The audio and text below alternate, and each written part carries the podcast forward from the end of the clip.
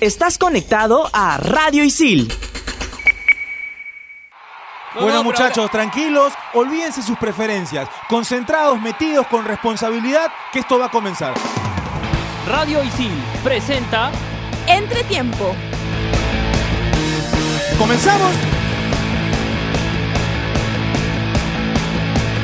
Hola, hola, ¿cómo están? Bienvenidos a Entretiempo, un programa de Radio Isil. Estamos como todas las ediciones junto a Saúl Quirós, junto a Gabriel Rey. Yo soy Oscar Castro, somos alumnos de Periodismo Deportivo de ISIL y recuerden que nos pueden escuchar en Spotify, en el podcast de Radio Isil. ¿Cómo están muchachos? Vamos a hablar sobre lo que se viene para la selección peruana. Enfrentó a Ecuador eh, el jueves pasado, fue derrota 1 a 0 en Nueva York en Nueva Jersey, para ser más específicos. Ahora viaja a la otra costa de los Estados Unidos para enfrentar a los, eh, en Los Ángeles a la selección brasilera, que fue su rival en la última final de la Copa América. Recordemos, derrota por 3 a 1. Vamos a hablar un ratito también sobre el torneo local, lo que nos ha dejado esta, esta fecha y eh, algunos otros temas. ¿Cómo estás, Saúl? ¿Cómo estás, Oscar? ¿Qué tal, Gabriel? ¿Cómo estás? Eh, fue, fue una semana complicada por, por nombres, por cómo se jugó también. Aparecieron unos cuantos, pero siento que desaparecieron más. Y los que entraron al partido contra Ecuador también los sentí un poco displicentes. Siento que Carrillo, por ejemplo, está jugando los amistosos, no como juega los partidos oficiales. No le está poniendo el, el, el 10 de 10. Pero no es de ahora, ¿no? No. No, no es de ahora. Eh, Gabriel, bienvenido. Oscar, Saúl, ¿qué tal? Eh, sí, me quedo con lo que dice Saúl. Me gustó mucho lo de Gabriel Costa. Así sea solo, solo un tiempo. Es difícil analizar el rendimiento con un solo tiempo, pero por lo hecho, dejó buenos impulsos. ¿Te sorprendió el cambio en el medio tiempo? Sí, bastante. Me imaginaba más la salida de juego que la de Costa. Vamos a hablar de eso. Eh, recuerden, el día martes, Perú-Brasil en el Memorial Coliseum de Los Ángeles a las 10 de la noche. Antes de entrar al debate, vamos a escuchar lo que nos trae la voz del hincha.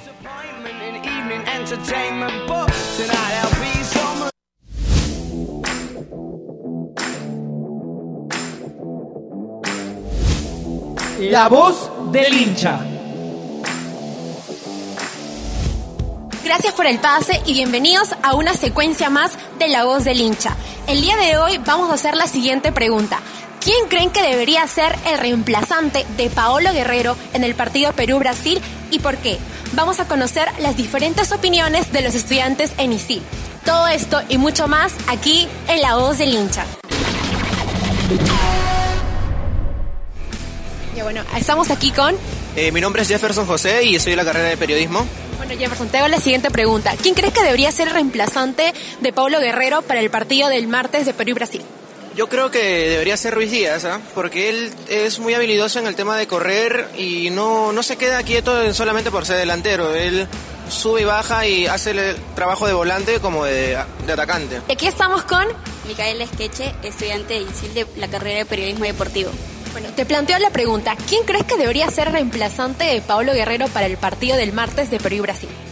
Eh, tenemos a Quevedo también, pero creo que como muy chiquito y como recién está convocado, no creo que lo ponga como nueve, así que creo que vamos a seguir viendo a la Pulga Díaz, que aún no tiene tantas ocasiones de gol o no se le ve tanto, pero creo que en este partido vamos a ver algo interesante sobre él. Bueno, estamos aquí con... Mauricio Flores. Sí, bueno, Mauricio, te hago la siguiente pregunta. ¿Quién crees que debería ser reemplazante de Pablo Guerrero para el partido de Perú-Brasil este martes? Debido al partido que se vio con Ecuador, se vio, se fue probando a, Ruiz, a Raúl Ruiz Díaz, pero creo que en el partido no desempeñó un buen, un buen juego y creo que eh, el profesor Ricardo Gareca está buscando nuevas opciones con Jordi Reina o también con Kevin Quevedo que está por la banda izquierda. Pero yo creo que Jordi Reina puede ser una, una buena opción para el cuadro de la blanquirroja porque Jordi Reina da juventud y te da mucho dribbling, te da velocidad y yo creo que es el reemplazante nato. Bueno, muchas gracias y mi opinión es la siguiente.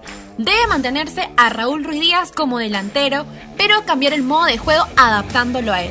Es decir, dejando los centros arriba y jugando a ras del piso. Así que vamos con todo, Perú. Le paso la pregunta a la mesa y seguimos con mucho más aquí en Entretiempo. Radio Isil. Estás conectado a Radio Isil.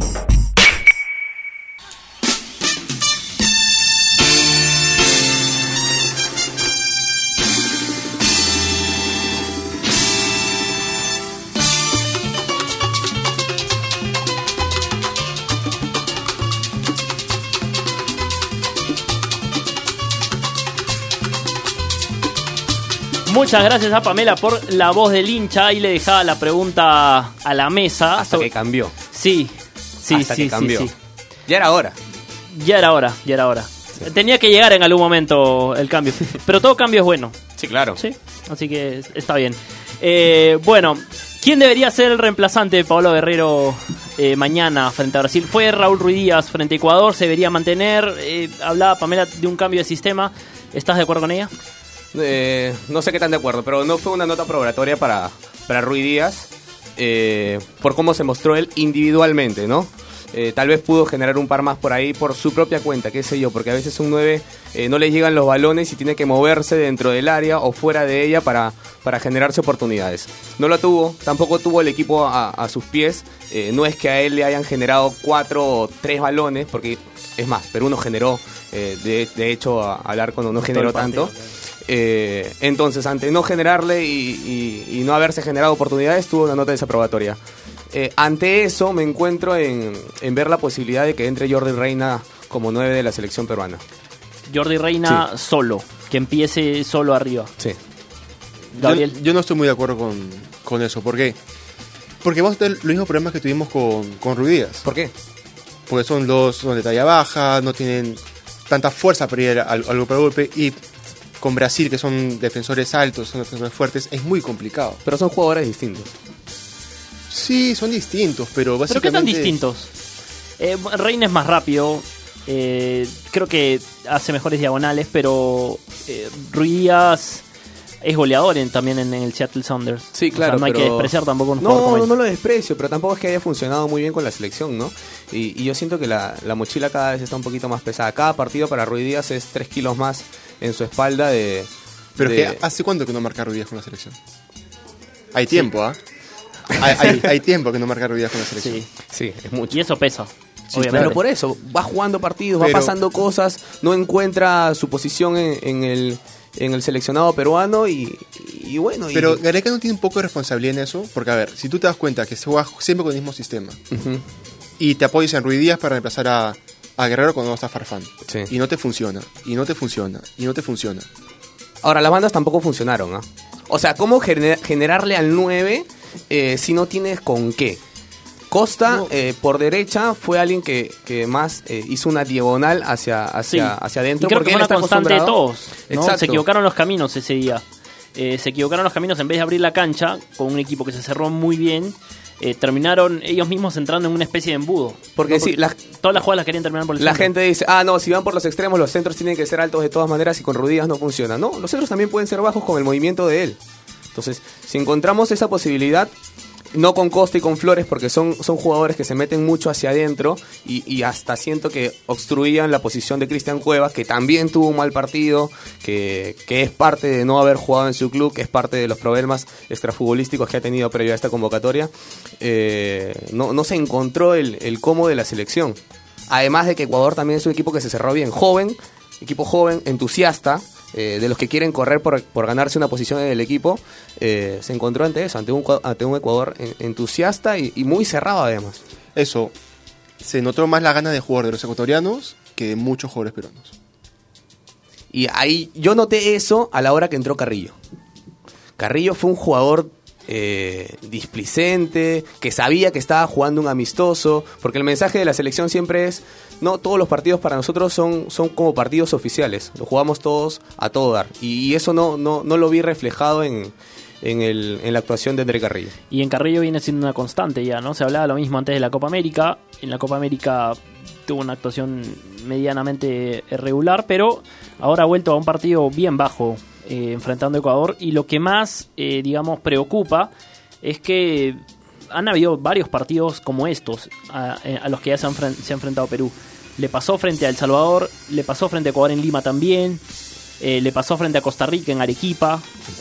partidos en que el rival te plantea defensas muy cerradas y Perú no lo sabe descifrar. Claro. Y otro que otro que erró también, hablando de todos los que están errando, el que entró errando fue Carlos Zambrano. Eh, en la primera que tuvo eh, hizo una, una falta que no fue cobrada por el árbitro y luego vino el, vino el gol de Ecuador. Eh, pero necesitamos jugadores que cada vez erren menos, ¿no? Y, y más los experimentados. O sea, si vas a poner un jugador de prueba, bueno, un central nuevo, eh, no sé, imagínate Gianfranco Chávez, su primer partido con la selección, se le puede perdonar ese tipo de cosas, ¿no?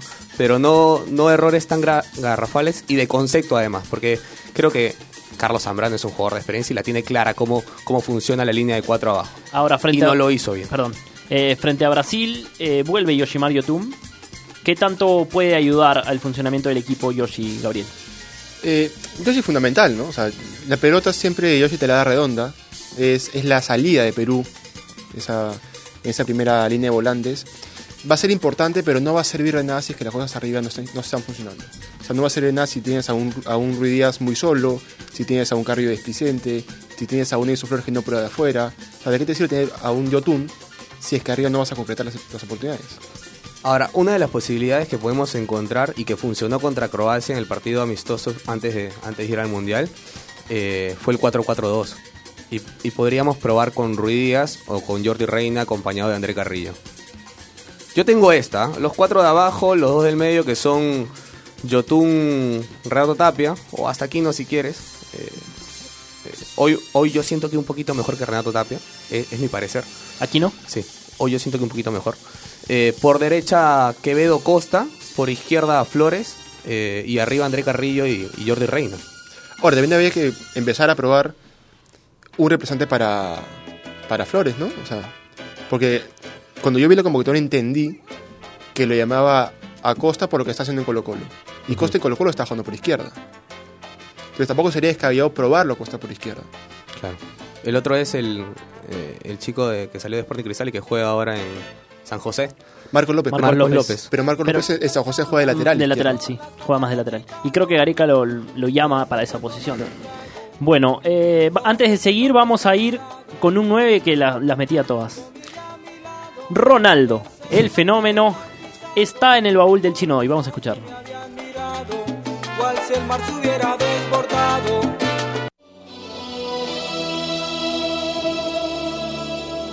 En el mes de septiembre de 1976, exactamente un 22, nació en Río de Janeiro uno de los más grandes delanteros de la historia, Ronaldo Luis Nazario de Lima, conocido como el fenómeno.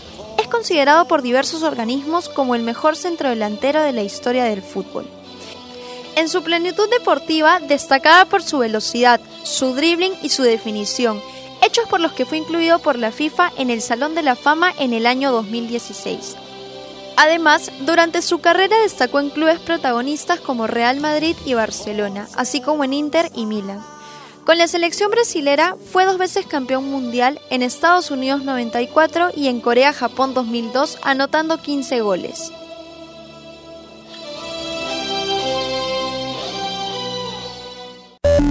Estás conectado a Radio Isil. Radio Isil.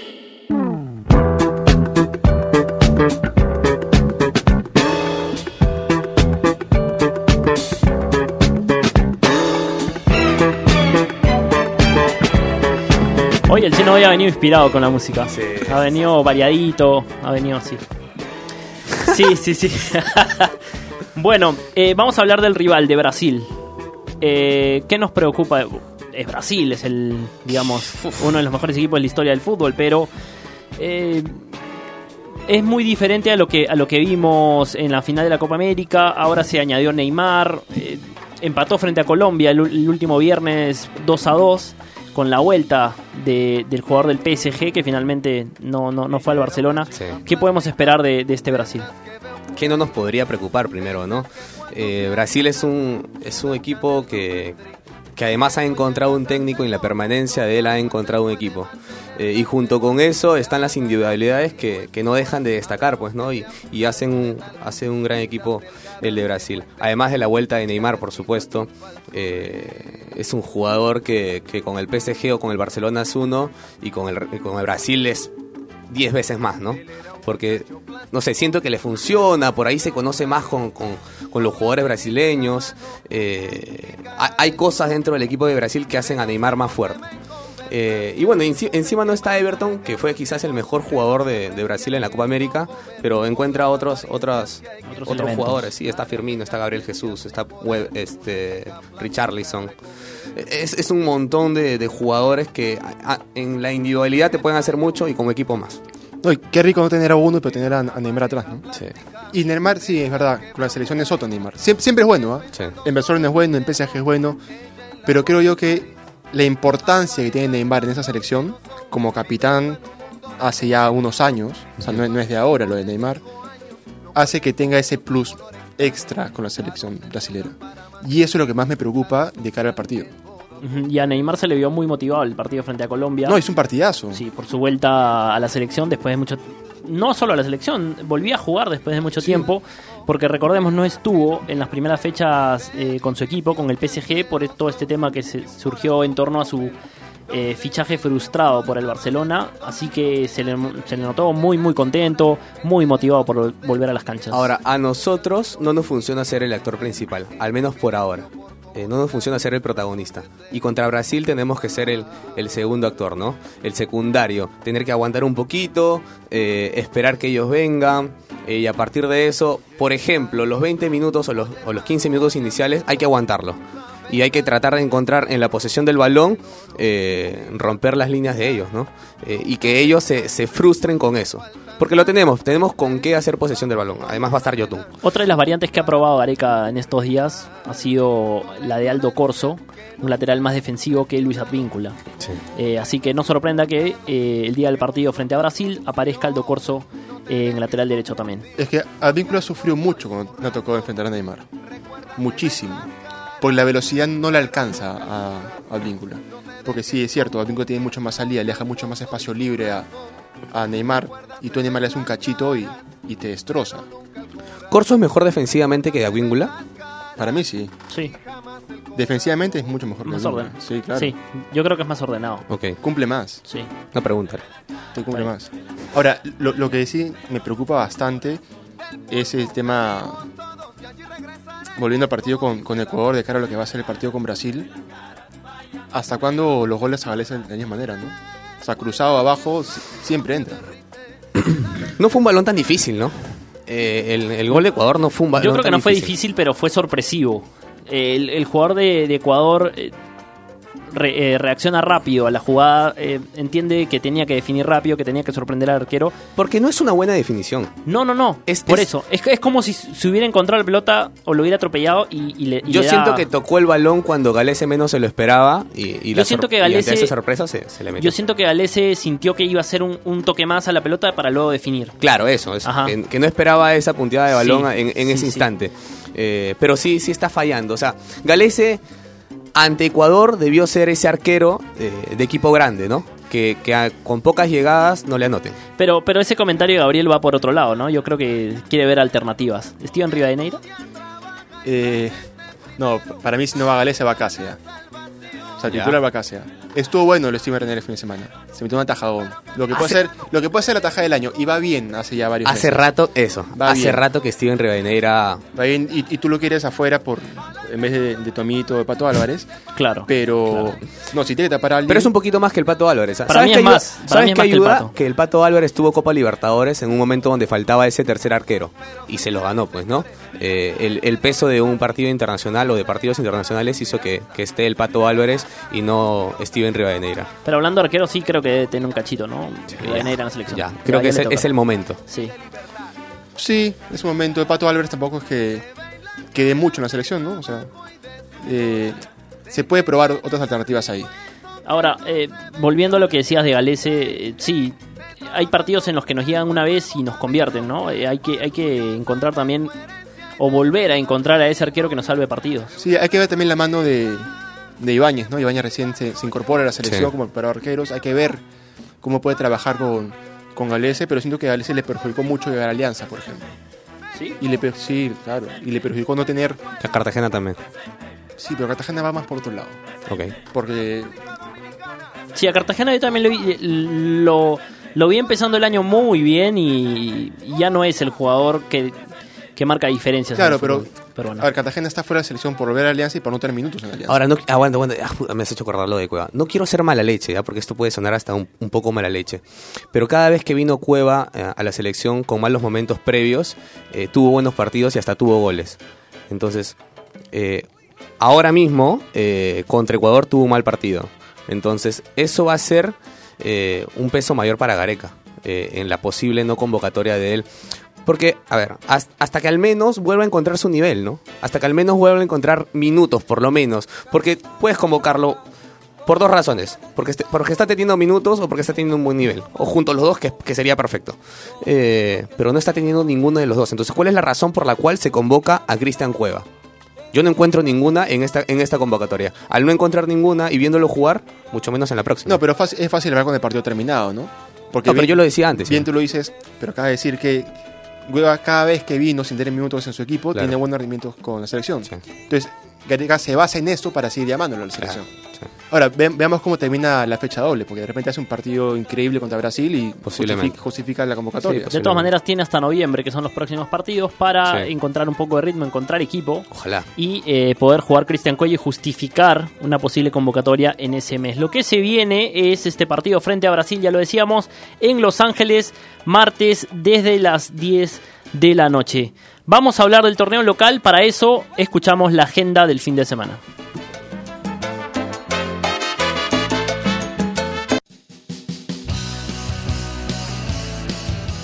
Por la fecha 7 del torneo Clausura Liga 1 Movistar, Ayacucho y Sport Boys se enfrentan el viernes a las 3 de la tarde.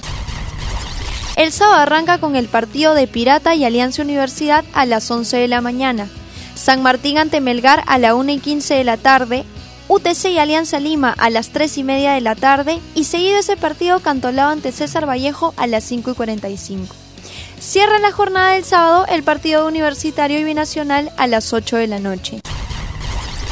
El domingo empieza con el partido de Manucci y Unión Comercio a la una y media de la tarde y cierra con el partido de Deportivo Municipal y Sporting Cristal a las 4 pm.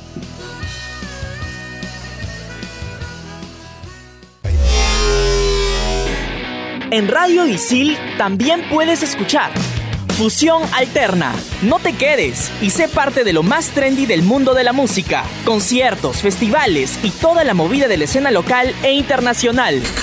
Fusión Alterna. Búscanos en Spotify como Radio Isil.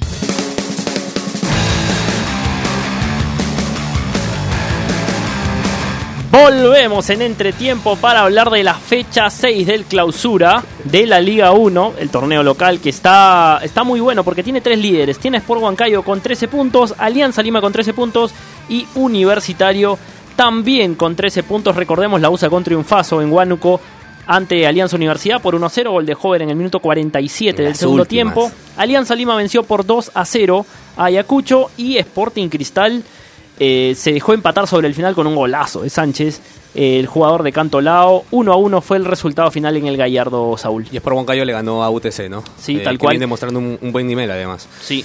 Sí, ganó la U. es bueno para el torneo, digo yo, porque está en la pelea Alianza Lima, está en la pelea un equipo de altura también, eh, que siempre dan pelea por, por esa, esa facilidad, entre comillas. que Y sobre tienen. todo para la U fue importante luego de quedar eliminado de la Copa Bicentenario, ¿no?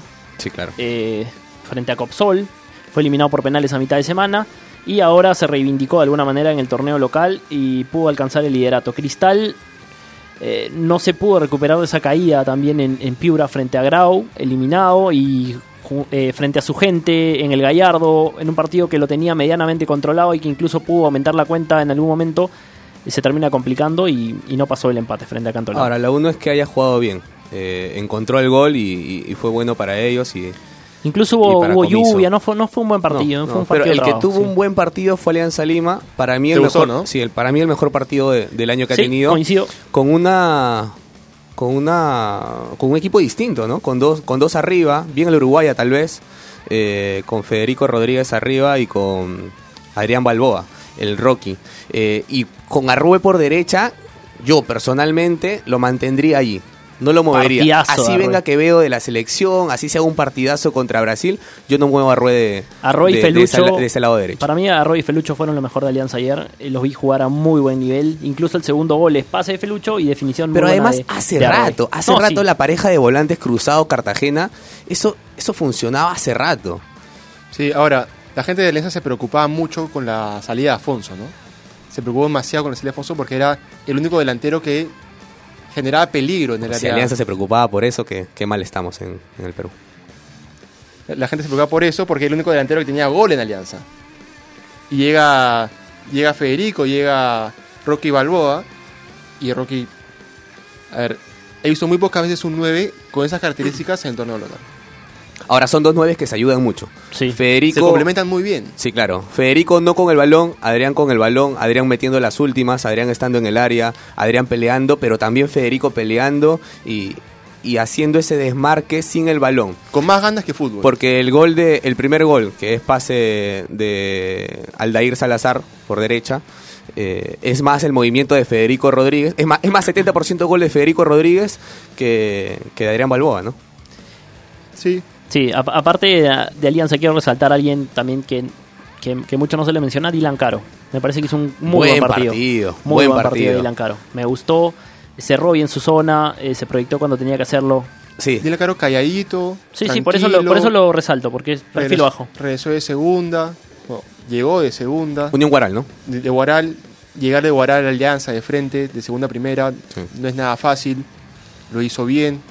Yo Ahora- creo que, que es, es un buen proyecto a largo plazo lo de Dylan Caro. Es, es ese debut donde eh, no encuentras, o tal vez en algunas te falla ese control de balón, no le das bien a la pelota, eh, calculas mal, lo- mal los tiempos, pero eh, en sus ganas eh, y en su buen desempeño encontró que la gente hasta termine aplaudiéndolo a, a Dylan Caro. Hubo Claro. aplausos para Dylan Caro. Sí, el que no se quiere ir a segunda es Sport Boys del Callao, venció a Muni 2 a 1. Eh, en un buen Vamos, partido. Fue un buen partido el del sábado. ver. Me gustó. Porque tiene que quedarse Boys. Sí, sí, lo está Que acompañando se, la vaya, gente. que se vaya cualquiera.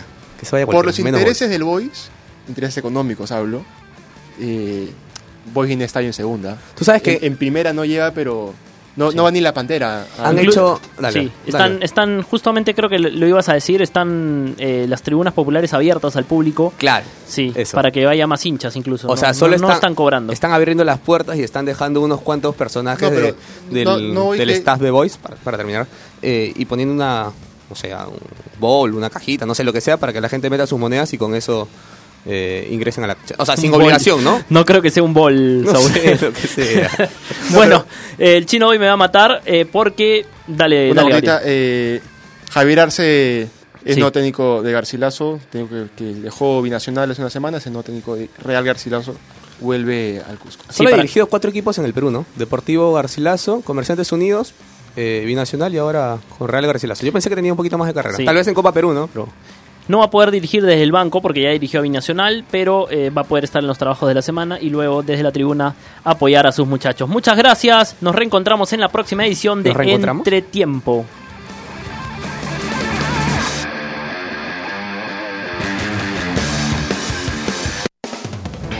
Radio Isil presentó Entretiempo.